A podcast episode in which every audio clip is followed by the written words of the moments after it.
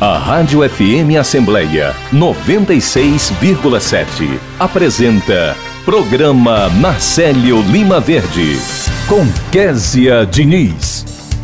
E no programa desta terça-feira a gente conversa com o coordenador do Comitê de Estudos de Limites e Divisas Territoriais do Ceará, Luiz Carlos Mourão. A governadora Isolda Sela solicitou audiência no STF para discutir o litígio territorial entre o Ceará e o Piauí. Conversando, a gente se entende. No quadro de hoje, a gente conversa com a coordenadora do Núcleo de Mediação de Conflitos da Assembleia, Raíssa Pontes, que fala sobre inadimplência de condomínio. Direitos na terceira idade, com o orientador da célula de aposentadoria da Assembleia, Denilson Oliveira, que no quadro de hoje fala sobre a aposentadoria das pessoas com deficiência. Tem entrevista ainda com o juiz da Quinta Vara da Criança e do Adolescente, Manuel Clístenes, que fala sobre a execução de medidas socioeducativas aqui no Ceará. O repórter Cláudio Teran participa antecipando o que está por vir na agenda da Assembleia Legislativa desta semana. E a gente conversa ainda com o Procurador-Geral da Assembleia, o Dr. Rodrigo Martiniano, que fala sobre o Conecta Ceará.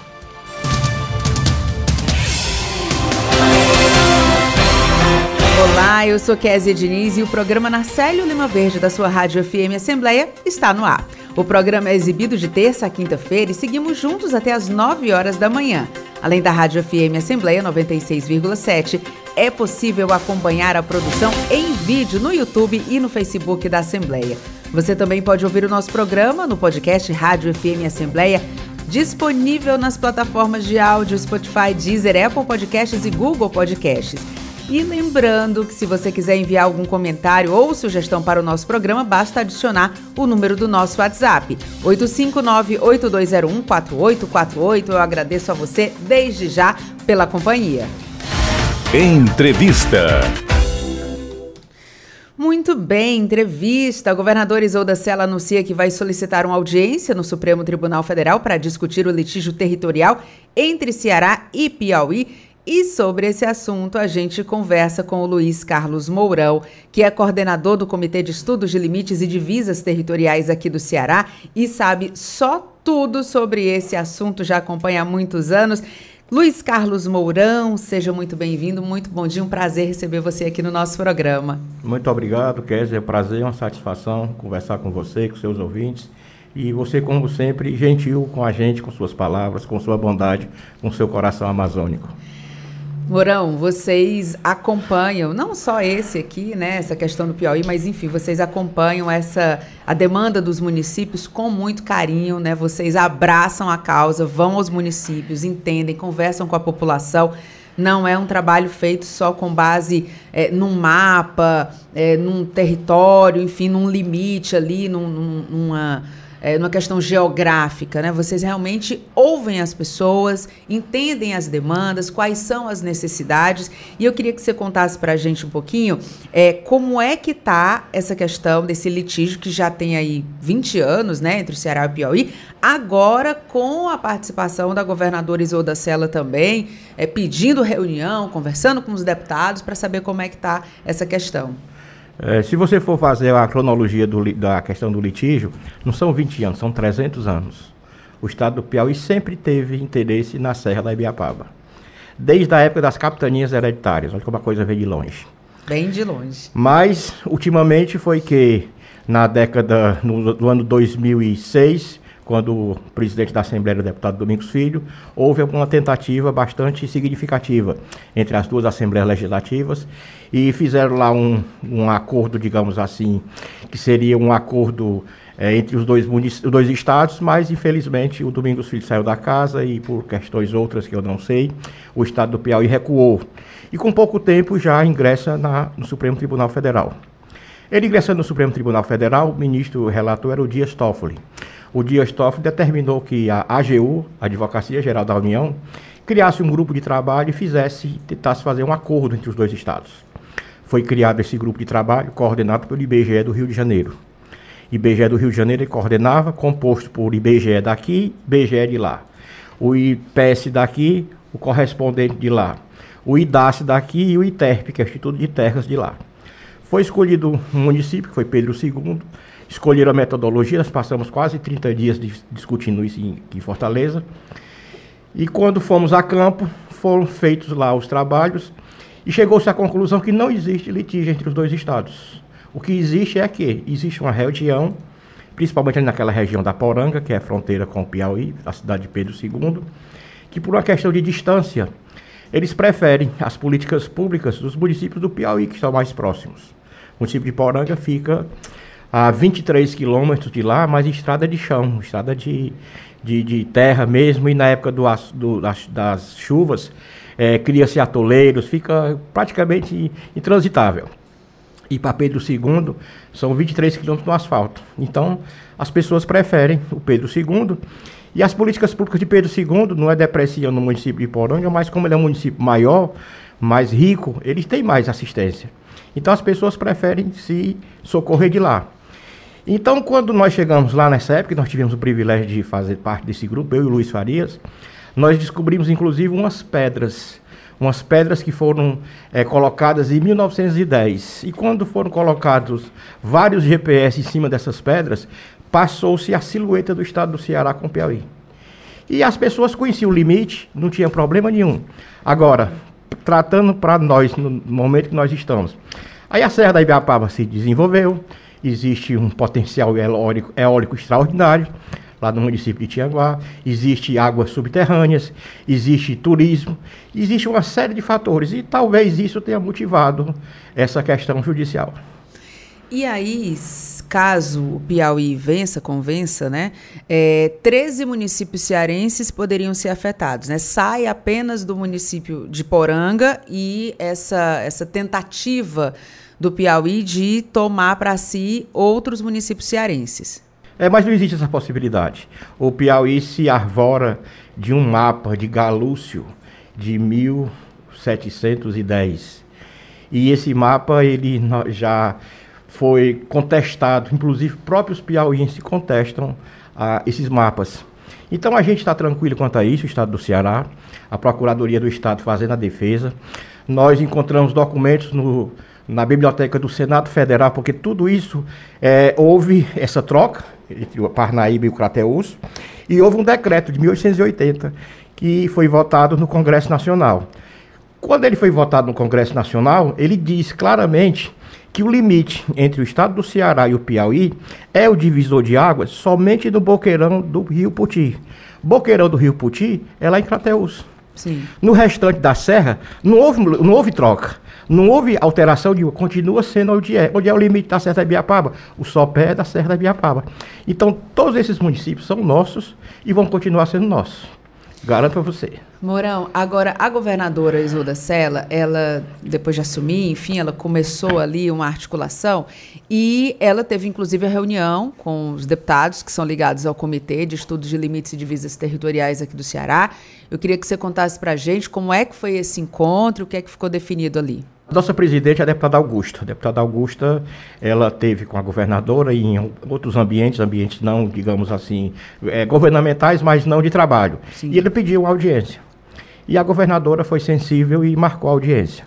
Nesse dia, a deputada Augusta foi acompanhado por diversos deputados aqui da casa, esses deputados que, digamos assim, estão um pouco mais interessados no assunto. Deputado Salmito, deputado Júlio César, que foi nosso coordenador. Acho que você lembra dele quando Lembro você bastante. teve o tempo lá que você trabalhou lá com a gente.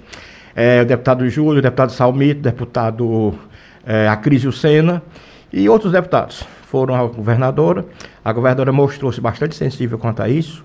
E eu lhe digo, e foi uma grata surpresa para nós, porque ela foi, digamos assim, resolutiva. Ela, em 24 horas, ela já gravou é, manifestações sobre essa questão do Ceará. Ela disse para a deputada Augusta que quer participar das audiências públicas no interior do Estado, quer levar ações do governo do Estado para essas áreas. E hoje, hoje ela está em Brasília com a Procuradora-Geral do Estado e vai ser recebida pela ministra Carmen Lúcia. Então ela já conseguiu a audiência e hoje ela já vai estar com a ministra Carmen Lúcia. E aí, com essa reunião da governadora lá no STF, qual é a expectativa, Mourão? A expectativa é porque a governadora levou uma série de documentos nossos, porque dentro do processo existe uma perícia inicial do Exército Brasileiro, que é essa que você citou agora, que faz com que esses municípios nós percamos. Porque o Exército Brasileiro faz essa perícia entre os dois estados através do divisor de águas. Realmente, se fosse o divisor de águas, a perícia estava correta. Mas ocorre que o limite da Serra da Ibiapaba com o Piauí não é o divisor de águas. É o limite da Serra da Ibiapaba é o sopé.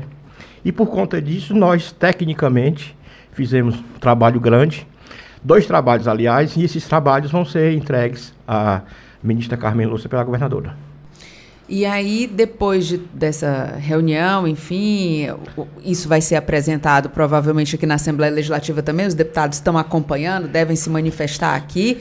O trabalho da comissão, Morão, ele continua até que isso tenha um desfecho. Não tenha dúvida. Inclusive, amanhã nós vamos ter reuniões aqui à tarde com uma, umas ideias que a comissão deu para a deputada Augusta. E a deputada Augusta vai ver se incorpora isso. A gente vai discutir amanhã à tarde. Boa tarde, se você procurar Augusta, que deve ter bastante novidades. A, a comissão não para, a procuradoria junto com o IPS e a e a comissão, porque a Procuradoria é quem faz o, todos os, os, os, trabalhos jurídicos, mas quem faz todas as coletas de dados somos nós.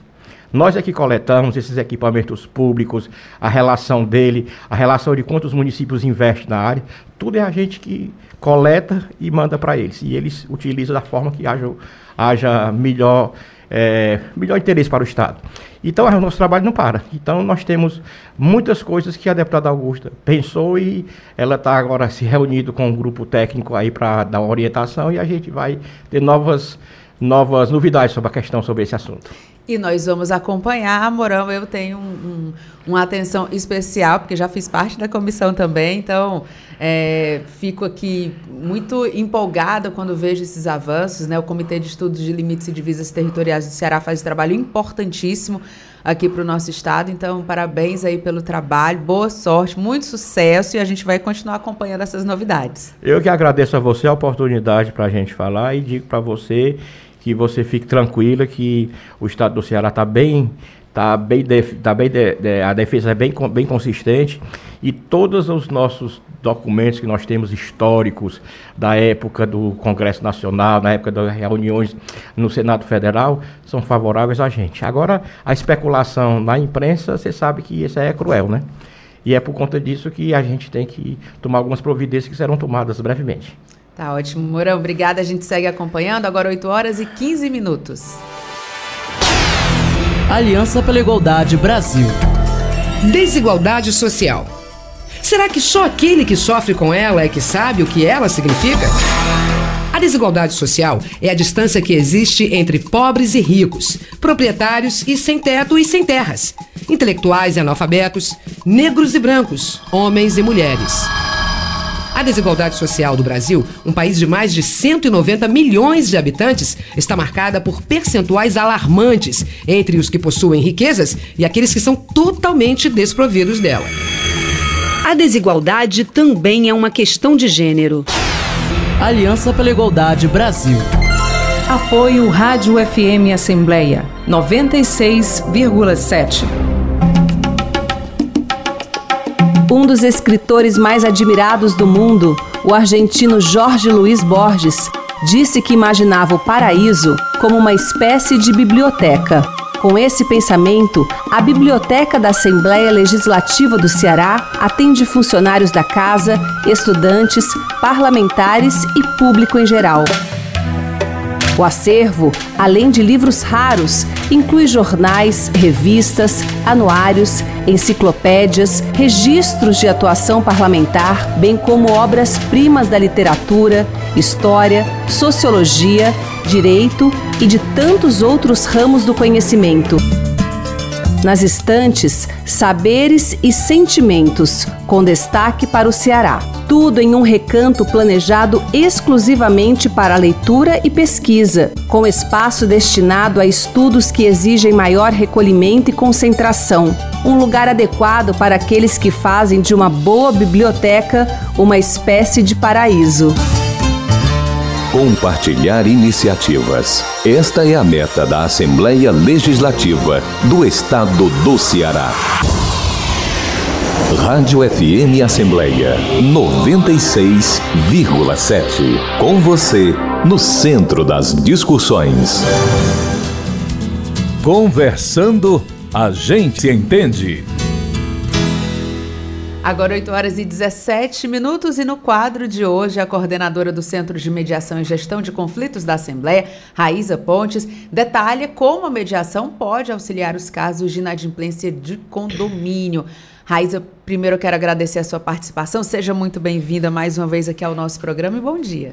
Bom dia, eu que agradeço essa oportunidade de estar aqui levando conhecimento e informação a todos. Raíza, conta pra gente, tem alguma novidade nessa área da mediação em conflitos que envolvem o atraso de pagamento do condomínio? Porque a gente sabe que existe uma legislação, mas algumas pessoas reclamam que ela não é cumprida totalmente, e aí sempre acaba que precisa ali de uma mediação, afinal de contas, as pessoas que vivem em condomínio ali, né, elas vivem juntas, né? Ali é porta com porta, sempre estão se encontrando. Quais são as novidades que a gente tem? Bom, isso é um assunto bem delicado, né? Assim, porque moradia é um assunto bem importante para todos. E principalmente no atual cenário, que nós ainda estamos nos recuperando da pandemia, né, da Covid-19, no qual muitas pessoas passaram por diversas dificuldades com essas questões, não só alimentares, financeiras, para locação, condomínio, algo assim relacionado a orçamento, a gente já olha para essa questão também condominial. Com relação às taxas condominiais, que é o condomínio, né? Você reside num condomínio, numa comunidade, você tem que pagar esse condomínio para que possa ser o quê? Gerido aquela, aquela comunidade que você reside. É, assim, tem muitos casos de atraso de condomínio, então foi por isso que a gente achou interessante trazer para cá, para que as pessoas pudessem também entender e se tiverem alguma dúvida nos procurar.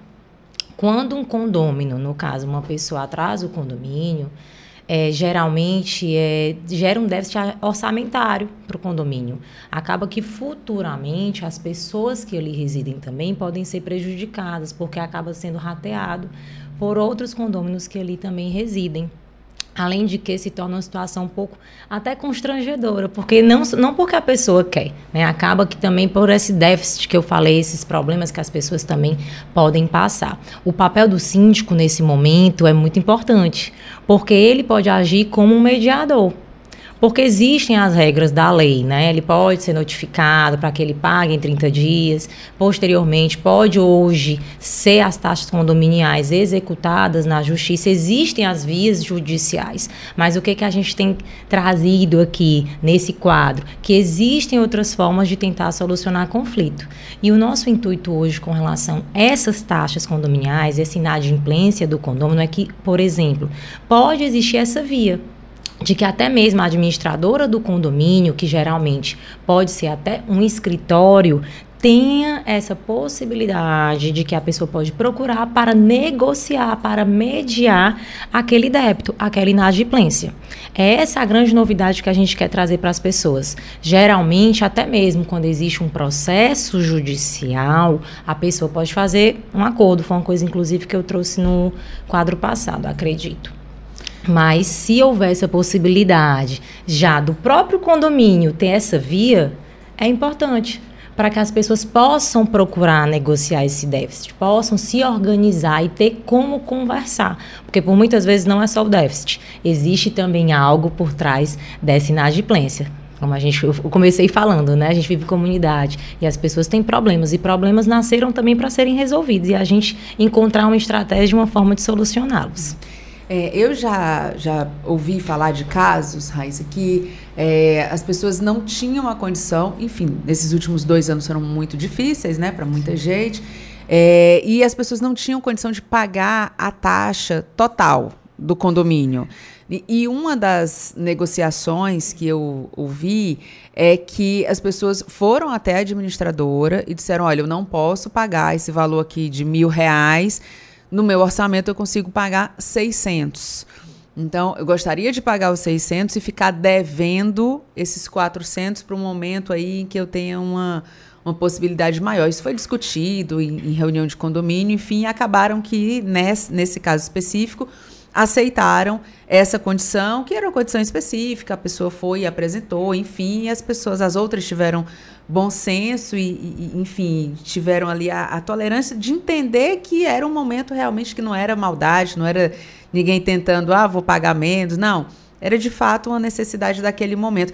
Mas nem sempre é assim, né? Então, aí eu queria te perguntar, é como fazer essa mediação? Como fazer esse convencimento? Porque nem todo mundo é convencido tão fácil, né? Como fazer esse convencimento? Eu, isso é em comunidade, né? A gente dialogar. É, a comunicação é uma coisa muito especial, mas nós ainda temos muitas falhas nelas, principalmente quando envolve um débito de orçamento. Inclusive quando a gente vive em comunidade, em que um, vamos supor, consegue pagar em dia e o outro não consegue pagar em dia, independente dos motivos que sejam. Então, algumas pessoas, vamos, vou usar um exemplo. A pessoa que paga em dia, ela pode chegar e dizer, é, mas eu pago em dia, eu tenho os meus direitos. O outro também tem que pagar em dia. Já o que não paga em dia tem os motivos dele para possivelmente não ter pagado ali em dia o condomínio. Então, assim, já começa o conflito da comunicação nesse ponto. Porque quando a gente vive em comunidade, cinco ou mais pessoas, vamos supor, num condomínio, já começa daí. Não é nem só a questão do síndico, que é o responsável por fazer a administração ali do condomínio, junto à administradora ou qualquer outra empresa que eles venham a contratar, porque existem diversas formas hoje de administrar um condomínio. Então, para a gente conseguir de alguma forma ajudar esse diálogo, eu acredito que tem que ter uma equipe muito bem preparada. E por isso que eu digo que o papel do síndico como gestor é muito importante. A empatia, a questão de você compreender que o outro passa também por dificuldades. É claro que nós estamos falando aqui de casos específicos. Existem outros casos né, que a gente sabe que existem pessoas que realmente acabam não pagando as taxas condominiais por outros motivos, mas eu estou trabalhando aqui em cima de uma inadimplência por um motivo específico, a pessoa não está conseguindo compatibilizar seu orçamento com a, o preço daquele condomínio ou está passando por uma dificuldade naquele exato momento. Então a gente trabalha com exemplos. Em cima disso, eu acho que o papel do síndico é muito importante. Então hoje o síndico ele tem um papel do quê? Como gestor, de ser também um negociador ele tem um papel de trabalhar seu diálogo, seu bom senso, de compreensão, de empatia, dele entender que aquela pessoa é um ser humano e que qualquer um pode passar por um momento de dificuldade. E é isso que a mediação vem trazer, da gente observar não só um lado, mas dois lados. Da gente ouvir, mapear aquele conflito, observando aquele conflito, quais são essas possibilidades que tem desse conflito, vamos supor, é uma inadimplência, quais são as possibilidades dessa inadimplência que a gente pode ajudar esse condômino? A que ele pague as taxas condominiais, é parcelar? É que ele pague uma parte, o restante ele parcele? É diminuir uma multa? Existem diversas formas, ou juros, Existem diversas formas de ser trabalhado realmente essa possibilidade de negociação. Hoje, inclusive, eu acho bem importante eu trazer para cá, existe aplicativo, não aqui ainda no Ceará, eu não encontrei realmente, mas existem aplicativos em alguns outros estados do Brasil que você consegue, o seu condomínio já tem esse aplicativo, e se você tiver um débito, talvez você se sinta um pouco envergonhado, talvez não queira falar direto com o síndico, ou se tiver falado ali dessa possibilidade, ou com a administradora, que você consegue fazer uma mediação pelo celular do débito que você tem condominial. Óbvio, muitas pessoas podem dizer, ah, isso é muita novidade. Eu não sei nem mexer direito do meu celular, eu vou fazer uma mediação pelo celular. Mas a tecnologia está aí ao nosso favor. Então a gente tem que compreender que existem sim outras portas para a gente resolver diversas questões, inclusive essa, essa questão condominial de inadimplência. Eu acredito muito hoje, o que eu vejo, que a administradora também tem um papel importante e o síndico, porque nesse momento juntos eles vão poder estudar como resolver essas questões da inadimplência, porque ir para a justiça, a gente também pensa, é desgastante, tem custas judiciais, tem questões de honorários advocatícios que você gasta. É um desgaste. Depois que você já entrou nessa via, geralmente, você não quer mais fazer um acordo, porque você já teve o desgaste de entrar no judiciário e você não quer mais voltar atrás. Estou só colocando aqui algumas questões que até que eu já vi e observei. Não, porque já está um processo na justiça, a gente teve todo o trabalho de entrar, então não dá para diminuir aqui, não dá para diminuir ali. Então, quem sabe existe uma porta entre a cobrança e entre essa questão da, da ação judicial, de entrar uma porta da mediação, do diálogo, de comunicar-se, de ver o que? Estratégias para que essa pessoa ou essas pessoas possam pagar o débito que elas têm no condomínio. E o próprio síndico tem um papel fundamental também para chamar essa mediação, né, Raíssa? Porque é, muitas vezes, como você disse, a pessoa pode se sentir constrangida, pode né, ficar com receio, já está numa situação ali complicada, vou levar mais um não, né? O síndico nunca vai aceitar, os outros moradores nunca vão aceitar. Então pode partir do próprio síndico essa tentativa de resolver o problema, né?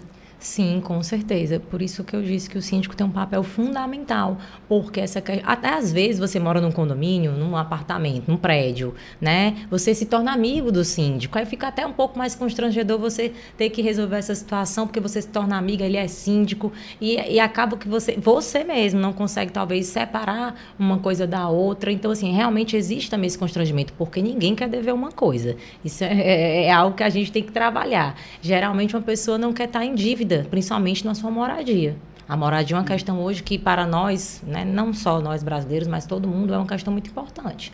Então, quem está devendo uma questão de débito condominial é uma pessoa que, com certeza, merece um pouco, pelo menos, de bom senso, de uma oportunidade dela tentar solucionar aquela questão por uma outra via que não seja a via tradicional, vamos dizer assim, que é a via litigante, que é a via de uma ação judicial, porque existem outras portas para a pessoa tentar solucionar. E é muito desgastante, sem dúvida, né? Marca audiência, vai, não sei o quê. Olha, é realmente bem, bem pesado, né? Você já está ali numa dificuldade, ainda tem essa carga emocional de ter essa pressão. É realmente melhor evitar. Agora, o Centro de Mediação e Gestão de Conflitos da Assembleia, Raíssa, que você coordena tão bem, tem recebido esses pedidos? Como é que vocês estão trabalhando essa questão? Sim. Por incrível que pareça, os assuntos que a gente mais tem recebido é essas questões condominiais. A gente recebe bastante, não só de inadimplência, mas de outros casos também, porque, como a gente falou, a gente vive em comunidade, existem diversos tipos de conflitos.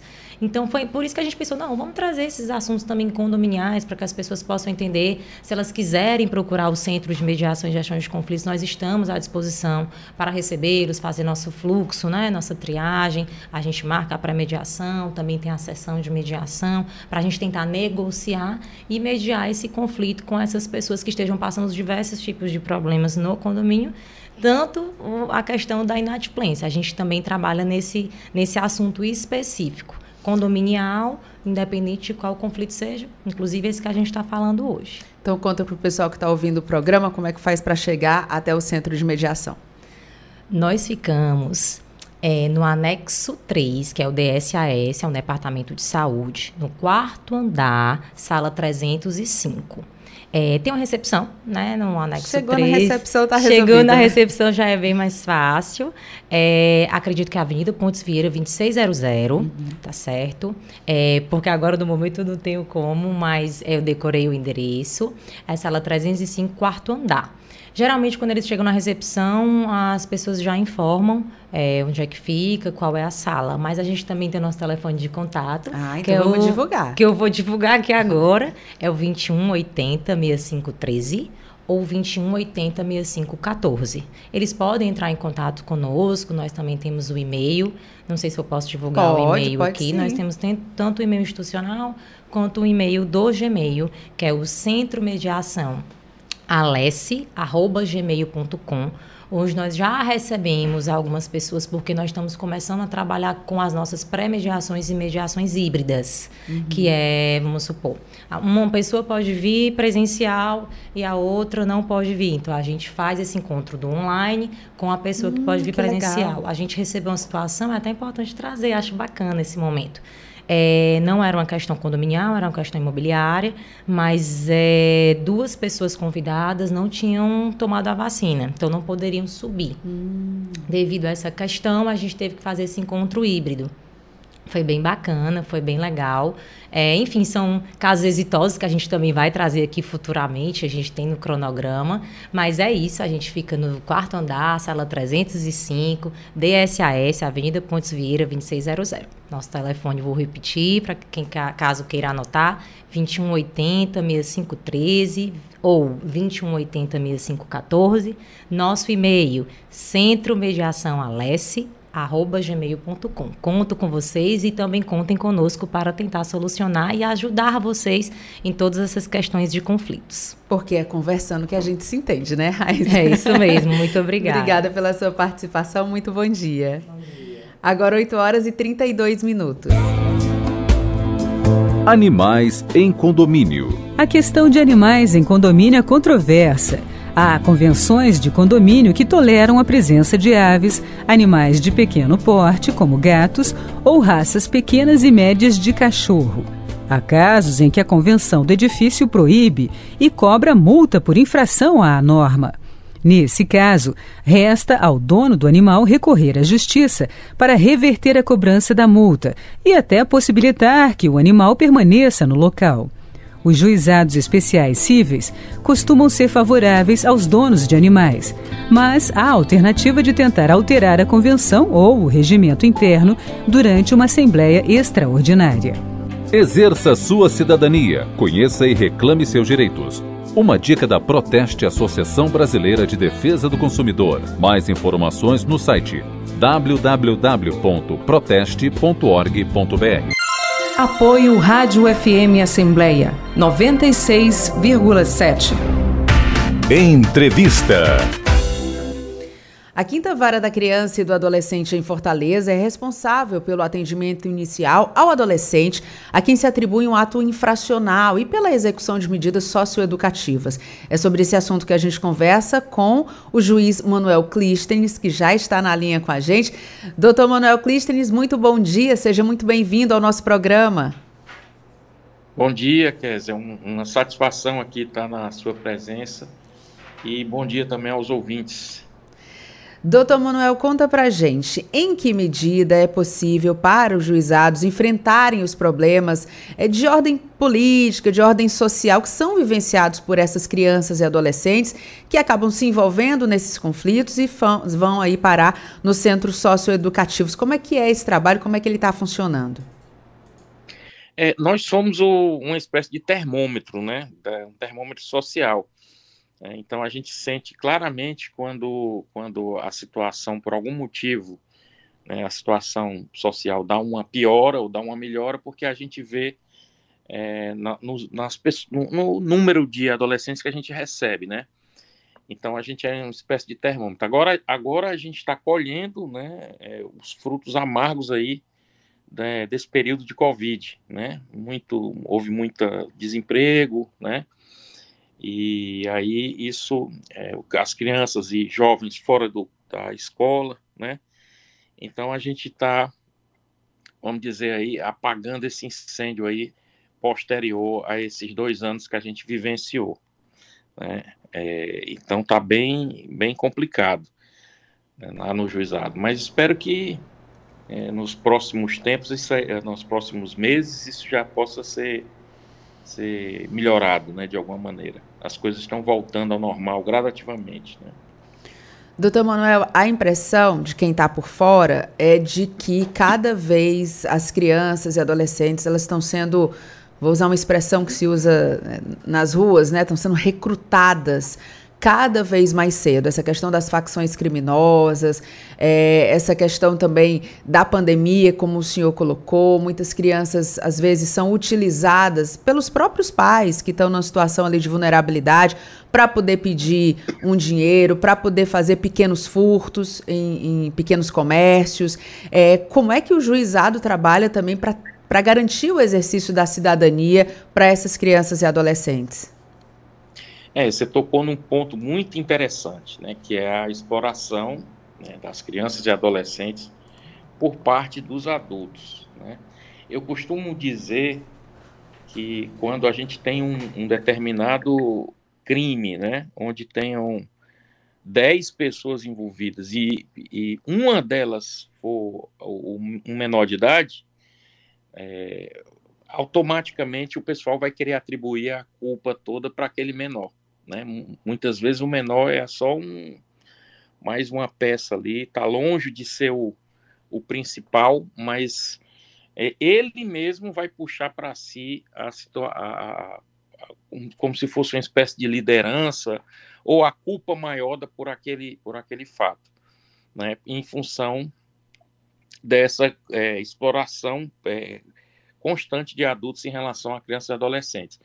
Né? A, além, hoje a gente enfrenta, além desse problema das facções criminosas, né, e do tráfico de drogas, mas também esse que você mencionou, que a gente tem visto muito nas ruas, né, eu acho que todos os ouvintes aqui devem é, concordar comigo, né?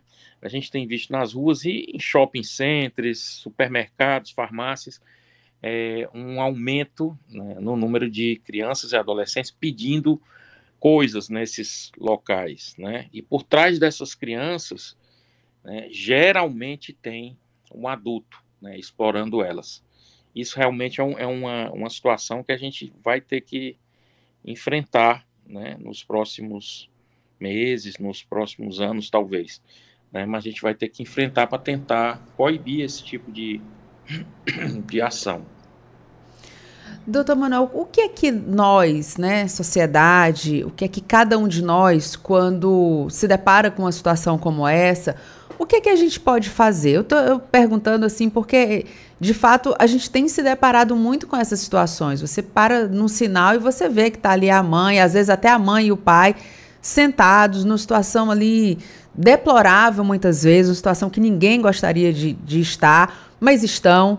Né? E aí, três, quatro crianças pequenas, e as crianças ficam ali correndo é, entre os carros para poder pedir alguma coisa. O, o, que é que a gente pode fazer? Porque é, eu já ouvi muita gente falando que ah, você não pode dar, porque se você der, isso vai incentivar a que os pais continuem explorando essas crianças. Mas é difícil também não ajudar quando você vê uma situação daquela. O que, é que o senhor recomenda que a gente faça? É, é uma situação que realmente faz muita pena, né? Então, as pessoas têm aquele sentimento natural de querer ajudar, né? É, eu mesmo é, já vivenciei algumas situações dessa maneira, né? Já tentei ajudar algumas pessoas que estão nessa condição, mas eu posso te afirmar que é muito difícil. Né? Já tentei, inclusive, ajudar na qualidade de cidadão mesmo, né? Parar ali, conversar com a pessoa, perguntar que, que ela precisa, se precisa de um abrigo, de alguma coisa.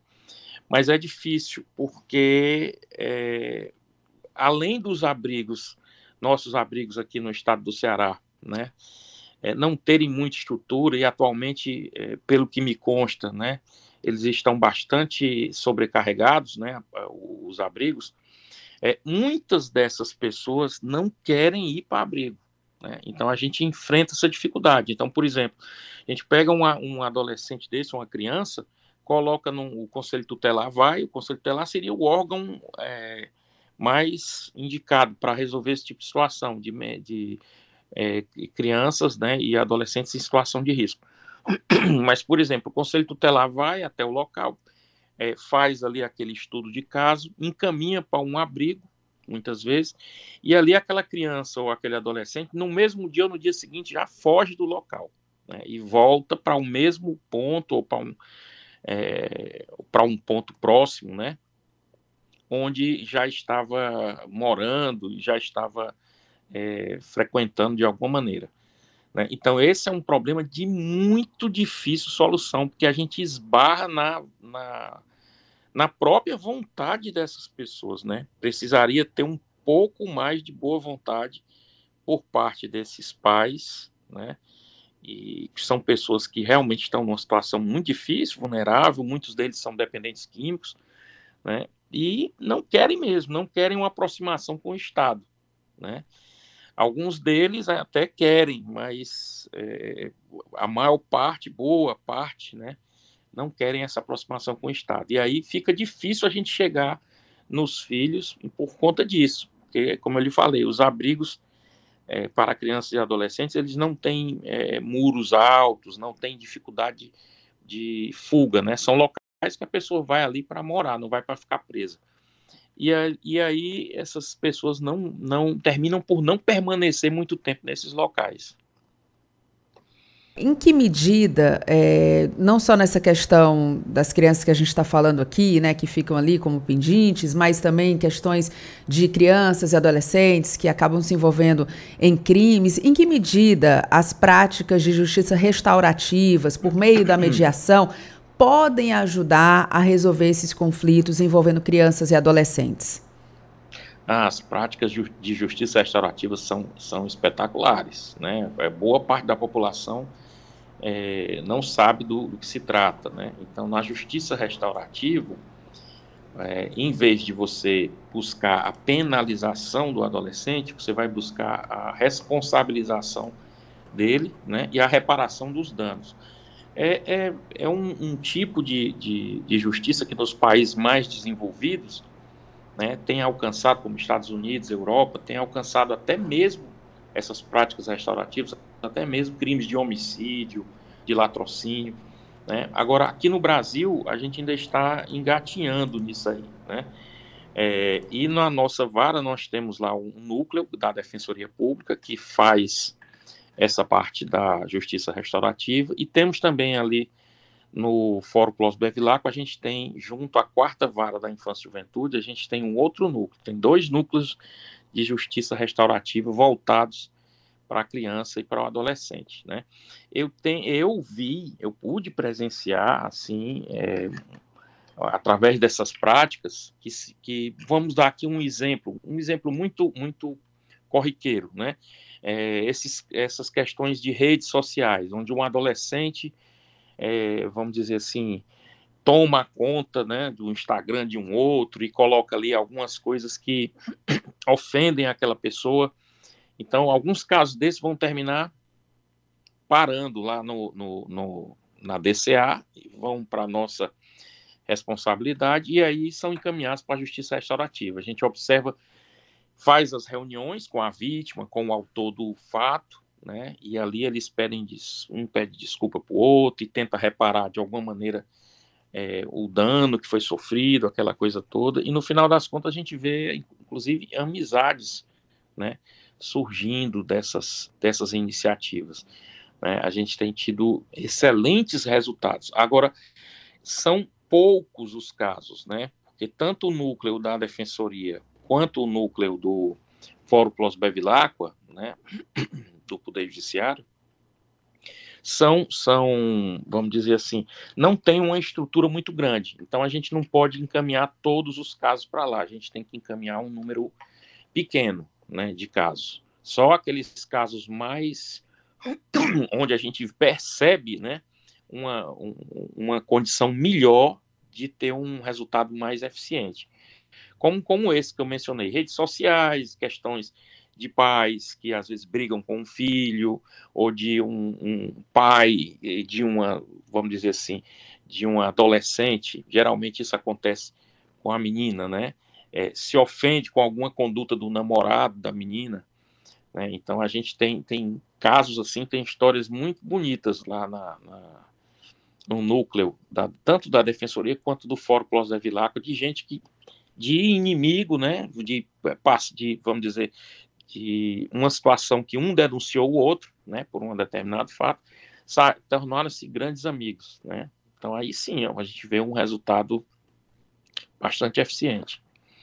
Doutor Manuel, quem está ouvindo agora o nosso programa ficou curioso, tem alguma situação dessa que pode se encaixar, inclusive nessas, dentro dessas práticas de justiça restaurativas? Como é que faz é, para procurar esse auxílio, seja na defensoria, seja no fórum? Como é que as pessoas podem ter acesso?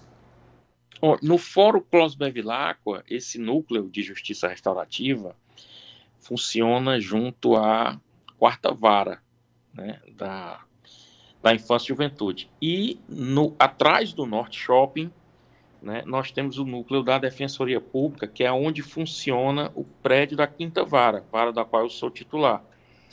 Né? É, então, tem esses dois locais onde as pessoas podem, de repente, procurar para tentar solucionar né, um conflito desse de uma forma mais mais amena, digamos assim, de uma forma mais e, e são pessoas treinadas, os, os, aquelas pessoas que fazem a mediação são pessoas treinadas para isso, né? Elas fazem uma aproximação lenta das pessoas, lenta e gradual, né? Então houve primeiro um, depois houve outro, depois vão avançando nessas tratativas até fazer a reunião ali com aquelas duas pessoas e ou, ou mais duas ou mais pessoas, né, e obter um excelente resultado. A gente tem um caso aqui, perdão aqui na Não, doutor, tô, tô, estamos, estamos todos com algum probleminha de tosse, de espirro, pois tá é, normal. O ar-condicionado aqui tá, na, tá bem na minha cara aqui, uhum. tossindo aqui. Mas. Você estava falando do exemplo, né? É, falando aqui um exemplo que foi assim muito bom de um colégio aqui de Fortaleza, né, que teve um caso de bullying, né? E terminou que o colégio inteiro, no final das contas, se envolveu nesse negócio.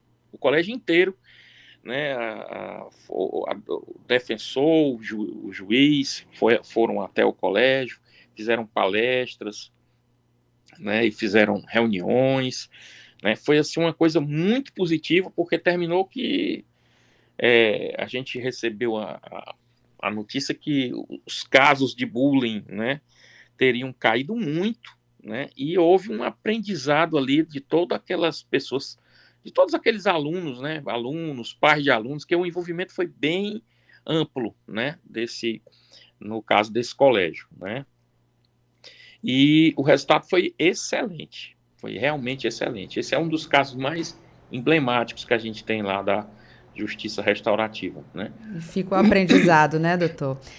Doutor Manuel, a gente agradece muito a sua participação, né? A gente deixa aqui também o espaço sempre aberto, sempre que tiver alguma novidade para a gente tratar desse assunto que é tão importante, tão sensível, né, para toda a sociedade. Muito obrigada pela sua participação e muito bom dia. Muito obrigado também, Kézia. Estou à disposição e é uma grande satisfação participar aqui do seu programa. Bom dia a todos. Bom dia. Agora 8 horas e 48 minutos. Faça sua parte Ofereça ao adolescente autor de ato infracional educação, respeito, assistência, atendimento de qualidade, esporte, carinho, segurança, confiança, trabalho, saúde. Dê oportunidade. Medidas socioeducativas responsabilizam, mudam vidas. Pastoral do Menor. Apoio Rádio FM Assembleia 96,7. Direitos na terceira idade. E no quadro de hoje, o advogado, atuário e orientador da célula de aposentadoria aqui da Assembleia Legislativa, Denilson Oliveira, tira as principais dúvidas acerca dos benefícios que a pessoa com deficiência tem direito na assistência social e na previdência social. Denilson, primeiro quero agradecer a sua presença aqui no nosso programa mais uma vez. Seja muito bem-vindo, muito bom dia. Muito bom dia, Késia, muito bom dia aos ouvintes. No nosso último quadro, a gente falou um pouco sobre benefício, os benefícios oferecidos pela assistência social, no caso BPC. E hoje a gente vai falar sobre a aposentadoria da pessoa com deficiência, tá? E a gente vai aproveitar aqui a pergunta do, do Tiago, que ele nos procurou, e ele é uma pessoa com deficiência, ele tem 58 anos de idade, ele é empregado há 27 anos, está nessa condição de pessoa com deficiência, e ele pergunta com qual idade ele poderá se aposentar, tá? Importante aqui que ele me diz aqui que a deficiência dele é considerada leve, ok? Uhum. Bom, a aposentadoria da, da pessoa com, com deficiência, ela, ela é considerada uma aposentadoria especial e tem critérios diferentes das demais, das demais pessoas, tá? É, pode ser por tempo de contribuição ou pode ser por idade. Por tempo de contribuição, não tem uma idade mínima, basta que a pessoa tenha um determinado ano tá, pra, de, de contribuição.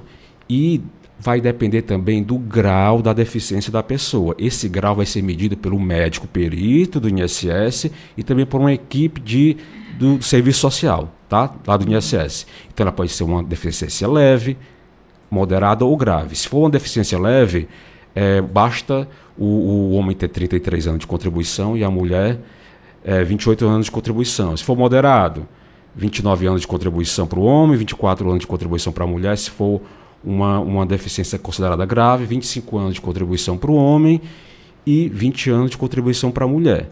Tá? Uhum. E na apostadoria por idade, basta ter a idade mínima, tá? o homem 60 anos e a mulher 55 anos de idade, pelo menos 15 anos de contribuição nessa condição de pessoa com deficiência. Tá? Diante dessas informações, voltam, vol, vamos voltar aqui à pergunta do Tiago. Ele tem 58 anos de idade e é uma deficiência, ele tem uma deficiência considerada leve. Como ele tem 58 anos de idade, 27 anos de contribuição, como é uma deficiência leve, ele precisava ter pelo menos 33 anos de contribuição. Ou seja, ele vai poder se aposentar daqui a seis anos por tempo de contribuição, dada a deficiência dele ser considerada é, leve. leve, tá? Se fosse uma deficiência grave, não. Né? Ele já poderia, já poderia. se aposentar. Tá? Uhum. Agora ele poderá se aposentar daqui a dois anos por idade. Ele tem, ele tem 58 anos de idade, né? e daqui a dois anos ele completa os 60 e vai poder se aposentar. É, por tempo de, por, nesse caso, por idade.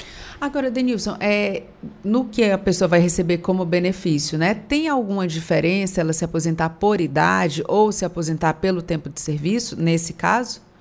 O, o, o cálculo vai depender do tempo de contribuição. Tá? Quanto mais tempo de contribuição, maior será o benefício. Né? E é calculado com base na média dos salários que a pessoa recebeu.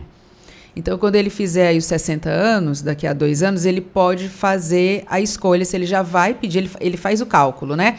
Se já vai valer a pena ele pedir agora ou se ele acha melhor, Isso, dependendo é... do cálculo, contribuir mais alguns anos. Exatamente. É possível fazer uma, uma simulação né, pelo aplicativo do meu INSS. Você consegue visualizar né, o, o valor projetado da sua aposentadoria, se vale a pena você é, é, aguardar é, é, um pouco mais, né, é, trabalhar um pouco mais para poder ter um benefício melhor. Hum. Né? E se vai compensar também para a pessoa, porque fisicamente às vezes existe né, algumas dificuldades e tal. A gente está falando no caso de deficiência, no caso é leve, né? uhum. né? Mas às vezes a idade vai chegando, a pessoa já quer, e aí, né, o, o, o tal do custo-benefício, né? Você vai ficar mais um tempo, ou você acha que é melhor receber um pouco menos, esse cálculo é de pessoa para pessoa, é caso a caso. Isso, realmente é, é, é algo que vai depender de, de, de, cada caso, né?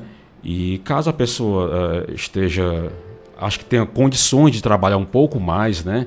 Que tem gente que tem deficiência, mas não é pelo fato de você ter uma deficiência que você tem uma, tem uma limitação inferior às outras pessoas. Né? A gente sabe muito é. bem que tem pessoas com deficiência que, inclusive, têm uma produtividade até melhor muito do que melhor. uma pessoa que não, que não tem deficiência. Né? É. Agora, se você que está ouvindo o nosso programa tem alguma dúvida sobre Previdência Social ou aposentadoria, você pode mandar pergunta aqui para o nosso programa. Basta adicionar o número do WhatsApp e eu vou passar aqui para vocês. Você já anota aí, porque aí você pode fazer perguntas para o Denilson, pode trazer essas dúvidas, como outras pessoas fazem também, chegam no setor é, que o Denilson fica e já fazem essas, já levam essas demandas, né, Denilson? Uhum. Então, passar aqui o número do WhatsApp, 859 8201 4848. 859 8201 4848 Vale qualquer pergunta, né, Denilson, sobre esse tema. Com certeza. Tudo que é relacionado à Previdência Social, estamos aqui justamente para ajudar os ouvintes aí a, a, a, solucionar suas dúvidas. Tá ótimo, Denilson. A gente agradece muito pela sua participação. E tem mais alguma dúvida aí? Que, que o pessoal apresentou para você ou a gente vou, guarda? Eu vou, eu vou deixar, eu vou deixar para o próximo, próximo quadro. A gente vai falar um pouco sobre a pensão por morte. Pensão por pensão morte. Pensão por morte também da pessoa com, com deficiência. No caso, o segurado ser uma pessoa com deficiência. Olha, tá? então já fica aqui a dica para você. Se você conhece alguém que está nessa situação, algum familiar, já avisa para ficar ligadinho aqui na expectativa, aguardando a participação do Denilson Oliveira, que é advogado, atuário e orientador da célula de aposentadoria aqui da Assembleia Legislativa. Denilson, muito obrigado pela sua participação. Muito Até obrigado, o próximo Kézia, programa. E muito obrigado aos ouvintes. Até o próximo. Agora 8 horas e 55 minutos. Direito dos Idosos. A Constituição Federal do Brasil estabelece que a família, a sociedade e o Estado têm o dever de amparar as pessoas idosas. São garantidas a participação do idoso na comunidade, a defesa de sua dignidade e bem-estar e o direito à vida. O Estado deve assegurar também ao idoso o acesso aos bens culturais, a participação e a integração na comunidade, bem como liberdade e autonomia. Já a família deve amparar os pais na velhice, carência ou enfermidade. O idoso também tem garantidos todos os direitos constitucionais conferidos a qualquer outro cidadão. Além disso, tem direito ao transporte coletivo urbano gratuito atendimento preferencial nos órgãos públicos e privados prestadores de serviços. No caso de repartições públicas e empresas concessionárias desses serviços, o atendimento deve ser feito de forma individualizada para assegurar o tratamento diferenciado e imediato, e ainda dar prioridade no andamento de processos judiciais onde o idoso figure como parte ou interessado. Apoio Rádio FM Assembleia 96,7. Entrevista. Conecta Ceará debate hoje, às 16 horas, o papel da Assembleia Legislativa diante do reajuste tarifário de energia praticado pela Enel com autorização da Agência Nacional de Energia Elétrica. Sobre esse assunto, a gente conversa com o Procurador-Geral da Assembleia, o doutor Rodrigo Martiniano. Doutor Rodrigo, seja muito bem-vindo ao nosso programa. Muito bom dia. Bom dia, Késia. Bom dia aos ouvintes da Rádio Assembleia. É um prazer estar aqui com vocês. Doutor Rodrigo, todo mundo de olho nessas discussões, porque afinal de contas pesa no nosso bolso, né? O resultado dessa discussão pode pesar aí diretamente para cada um de nós. Quais são as expectativas para esse debate de hoje? Olha, é preciso que se debata com muita responsabilidade. É um assunto complexo. É, de fato, a ANEL autorizou, ao nosso sentir, um reajuste que está bem acima de uma expectativa considerando que, não só agora, mas também em vários anos, tem se aplicado reajuste acima da inflação, enquanto a gente acabou de ter aí, por exemplo, a informação de que o salário mínimo está decaindo frente, frente à inflação, né? Então, acho que a grande pergunta que a gente precisa fazer é, será que esse contrato de concessão, de fato, ele, ele, ele obedece ao que a Lei Geral de Concessão diz, que é de, de manter uma tarifa módica né, para a prestação de serviço, Será que a Enel não poderia sacrificar um pouco do seu lucro em detrimento da função social da empresa mesmo, porque presta um serviço público? Então, são, são essas questões que a gente precisa discutir com muita sensibilidade, considerando todo esse contexto em que a gente está vivendo hoje, já é, com toda a catástrofe que foi é, a pandemia no, no Brasil e no mundo, né? Doutor Rodrigo, é, se a gente não tivesse toda essa discussão levantada agora, né, a Assembleia Legislativa entrando junto também nessa discussão, talvez os consumidores ficassem ali meio que sem entender o que é que está acontecendo. Porque nessa conta de luz agora que a gente está pagando, essa que está com vencimento aí para esses próximos dias, ela veio com uma redução muito significativa nos valores por conta da questão da bandeira, né? Bandeira tarifária, bandeira uhum. vermelha caiu para verde, então houve uma redução. Provavelmente na próxima conta, já com esse reajuste de quase 25% sendo aplicado, a gente vai ter aí um retorno mais ou menos do que a gente já vinha pagando, essa pelo menos é a expectativa. Se não houvesse essa discussão, o consumidor não ia entender muito bem o que é que está acontecendo. É, então aí ressalto essa, é, esse papel fundamental que as instituições estão estão fazendo, a Assembleia Legislativa junto. E eu queria que o senhor contasse para a gente é, sobre essa decisão, essa decisão de acompanhar, de dizer, olha, realmente é, teve uma redução, não tem por que aumentar agora, que é basicamente isso que está acontecendo, né? Olha, quer dizer, é assim, se você for observar os números da própria Enel, a Enel quase dobrou o seu lucro de 2020 para cá. Né? Então, o que é que justifica isso? A gente tem é, uma percepção é, na conta que talvez não seja tão grande num primeiro momento, isso para quem está ali pagando a bandeira, mas lá a pessoa que tem mais dificuldade financeira, que já não paga a questão da bandeira por conta da tarifa social, esse vai sentir sim né, o reajuste de 25%. Então, assim, é, vai pesar no bolso. A gente já teve aí um reajuste do diesel que já passa de 50% esse ano, e o, o, peso que a gente vai sentir não vai ser só na conta de energia, porque esse reajuste vai refletir, talvez, em cerca de 10% a mais na inflação. Né? Então, para você ter ideia, é, o, o, o, impacto médio desses reajustes tarifários de energia tem sido de pelo menos 10% de aumento no que seria a projeção da inflação. Então, aumento de energia aumenta o custo da indústria, vai aumentar em algum momento é, é, o custo de todos os insumos, sem contar a questão do diesel, que também Tá, já, já se levou bastante. Então, assim, o consumidor cearense está muito prejudicado em razão dessa escalada que a gente já não estava nem acostumado a ter, né? Desde os anos 80 que a gente não tem a inflação nesses patamares. Pelo menos a gente está sentindo assim na pele a inflação como se a gente tivesse lá nos anos 80. Tá bem assustador, viu, doutor Rodrigo, para todo uhum. mundo. Agora, doutor Rodrigo, sobre o Conecta Ceará, esse debate hoje às 16 horas, queria que o senhor contasse para a gente quais os destaques na programação. O presidente da Assembleia Legislativa, deputado Evandro Leitão, está entre os participantes também. Como é que vai ser esse debate? Olha, é, assim, eu, eu imagino, eu não conversei com os deputados ainda sobre, sobre o evento especificamente, mas eu imagino que o deputado Evandro Leitão vai focar um pouco na criação da comissão especial pela Assembleia Legislativa, que é composta por nove deputados e mais nove suplentes, que vai, de fato, fazer uma análise mais dedicada no contrato de concessão da Enel, né? uma comissão que foi criada com um prazo de 60 dias, para avaliar não só essa questão do reajuste tarifário, mas considerando que a gente já vai ter essa concessão vencendo em 2028, não é uma data muito longe, a gente precisa verificar se o serviço que está sendo prestado pela Enel ele também está contente. Será que eles estão cumprindo o que eles precisavam fazer? Será que o serviço é adequado, é, é eficiente, tem sido seguro, né? tem sido cortês também?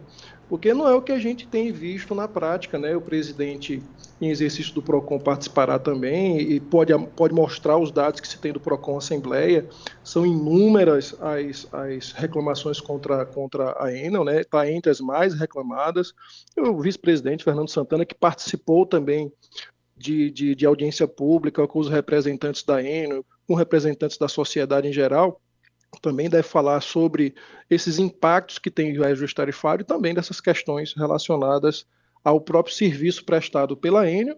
E, assim, especificamente da minha parte, além dessas questões mais gerais, também abordar a ação judicial, né? O PROCON Assembleia ingressou com uma ação judicial, uma ação civil coletiva em face da Enel e da ANEEL. Também a OAB ingressou, o Ministério Público Estadual ingressou, e a gente espera que também no nível judicial se possa discutir esse contrato, realizar perícia, saber se de fato o contrato de concessão tem sido cumprido, para aí, quem sabe, é, é, verificar se não é o caso, de fato, de, de pedir à ANEEL a revogação dessa concessão. Tá ótimo, doutor Rodrigo. Lembrando que o evento é promovido pelo Comitê de Responsabilidade Social e a Escola Superior do Parlamento Cearense, a Unipasse. É aberto ao público. Os interessados podem fazer a inscrição online. O acesso será pela plataforma Zoom, por meio do link é, que é divulgado para as pessoas que fazem a inscrição. E está todo mundo convidado, né, doutor Rodrigo? Tá todo mundo convidado, eu espero todos vocês para que a gente possa bater um papo, né?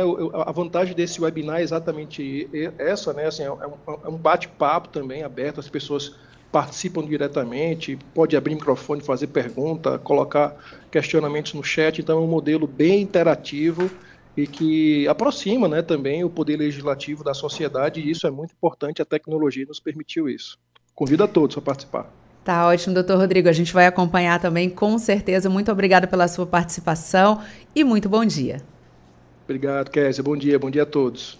Doutor Rodrigo, que é procurador-geral da Assembleia Legislativa. Agora a gente segue com o nosso programa. A gente vai conversar com o repórter Cláudio Teran, que está hoje fora da Assembleia, está participando de eventos é, externos, mas participa do nosso programa. Teran, muito bom dia. O que é que você traz de novidade aqui para o nosso programa? Muito bom dia, Kézia Diniz, bom dia a você, bom dia ao amigo ouvinte da nossa FM Assembleia. Nós estamos nesse exato momento aqui na Associação das Praças do Estado do Ceará, Aspra Ceará, onde vamos acompanhar daqui a instantes uma visita técnica da CPI das associações militares. Uma comissão de deputados da Casa virá à associação e nós já estamos aqui aguardando, fomos gentilmente recebidos aqui pelo presidente da Aspra, que é o subtenente Clébio Elisiano. Ele vai dar o seu bom dia para os nossos ouvintes. Bom dia. Bom dia aos ouvintes da Rádio Assembleia. É, olha a coincidência, eu vim para cá escutando a Rádio Assembleia, agora estou participando ao vivo, parabenizar pelo esse programa da manhã, que para mim é um café de sabedoria, né, que a gente vem escutando e já preparando o dia, né. Hoje, agora cedo, nós tivemos a discussão a respeito dos municípios, né, ali do, aquela briga, que não é uma briga que já foi feito todo um estudo é, que será resolvido muito em breve. Então, estou aqui para é, participar, estou aqui com um amigo que a gente já se conhece há muitos anos, e dar a minha colaboração. Agradecer aqui a visita da comissão, da Comissão Parlamentar de Inquérito, que hoje é a segunda parte. Nós tivemos a primeira convidado, para mostrar os trabalhos da ASPRA e hoje, com muita alegria, recebemos aqui membros da comissão que viram conhecer em loco a nossa associação, Associação das Praças do Estado do Ceará. É, Subtenente Elisiano, qual é a importância justamente dessa visita técnica, desse contato direto entre a CPI e a associação? A importância é justamente essa, mostrar que uma associação com mais de 60 anos, agora neste mês de maio, precisamente dia 12, nós estamos completando 61 anos de existência, associação viva, atual, moderna, como você mesmo há pouco teceu elogios à nossa associação, eu já agradeço, e mostrar, mostrar que a associação ela oferece serviço para os seus associados, é, tanto aqui na capital, região metropolitana e interior do estado, e como eu estava falando anteriormente, recebemos aqui até policiais de outro estado, quando nos procura, a gente recebe de braços abertos. Muito bem, essa é a participação do subtenente Clébio Elisiano, Kézia Diniz, amigo ouvinte da FM Assembleia. Daqui a pouco ele vai receber, juntamente com a diretoria da ASPRA, a comissão de parlamentares da Assembleia Legislativa, que já está sendo aguardada aqui na sede da associação no centro de Fortaleza. Quanto à agenda da casa, nós teremos hoje uma sessão solene em homenagem ao Dia do Jornalista. Ela foi proposta pelo deputado Leonardo Araújo e subscrita pelo deputado Carlos Felipe. Entre os profissionais homenageados, José Anderson Sanders, Ângela Marinho, Emília Augusto Dedê, Helena Martins, Débora Lima, uma colega profissional da FM Assembleia, Tina Holanda, o radialista Serginho Machado, lá do município de Xeramobim, Demitri Túlio, Salomão de Castro, que também é da Casa e da Comunicação Legislativa, e Silvia Moura Brasil Filho. Teremos ainda também homenagens a Francisco Mesquita, Samira de Castro, Carmina Dias e, in memória, três jornalistas que se foram e deixaram saudades. Gilmar de Carvalho, Emanuel Carlos da Silva e Agostinho Gosson, que foi um dos grandes do jornalismo cearense. Essa solenidade começa logo mais, Kézia Diniz, a partir das 16 horas, no plenário 13 de maio da Assembleia Legislativa. Tá ótimo, Cláudio Teran. A gente agradece pela sua participação. Muito bom dia. Para você, um bom dia. E nós chegamos ao final do programa Narcélio Lima Verde de hoje. Recebemos o coordenador do Comitê de Estudos de Limites e Divisas Territoriais do Ceará, Luiz Carlos Mourão, que falou sobre o litígio territorial entre o Ceará e o Piauí. Entrevistamos o juiz da Quinta Vara da Criança e do Adolescente, Manuel Clístenes, que falou sobre a execução de medidas socioeducativas no Ceará. O procurador-geral da Assembleia Legislativa, Dr. Rodrigo Martiniano, detalhou como será o debate do Conecta Ceará de hoje, que discute o reajuste tarifário de energia praticado pela Enel.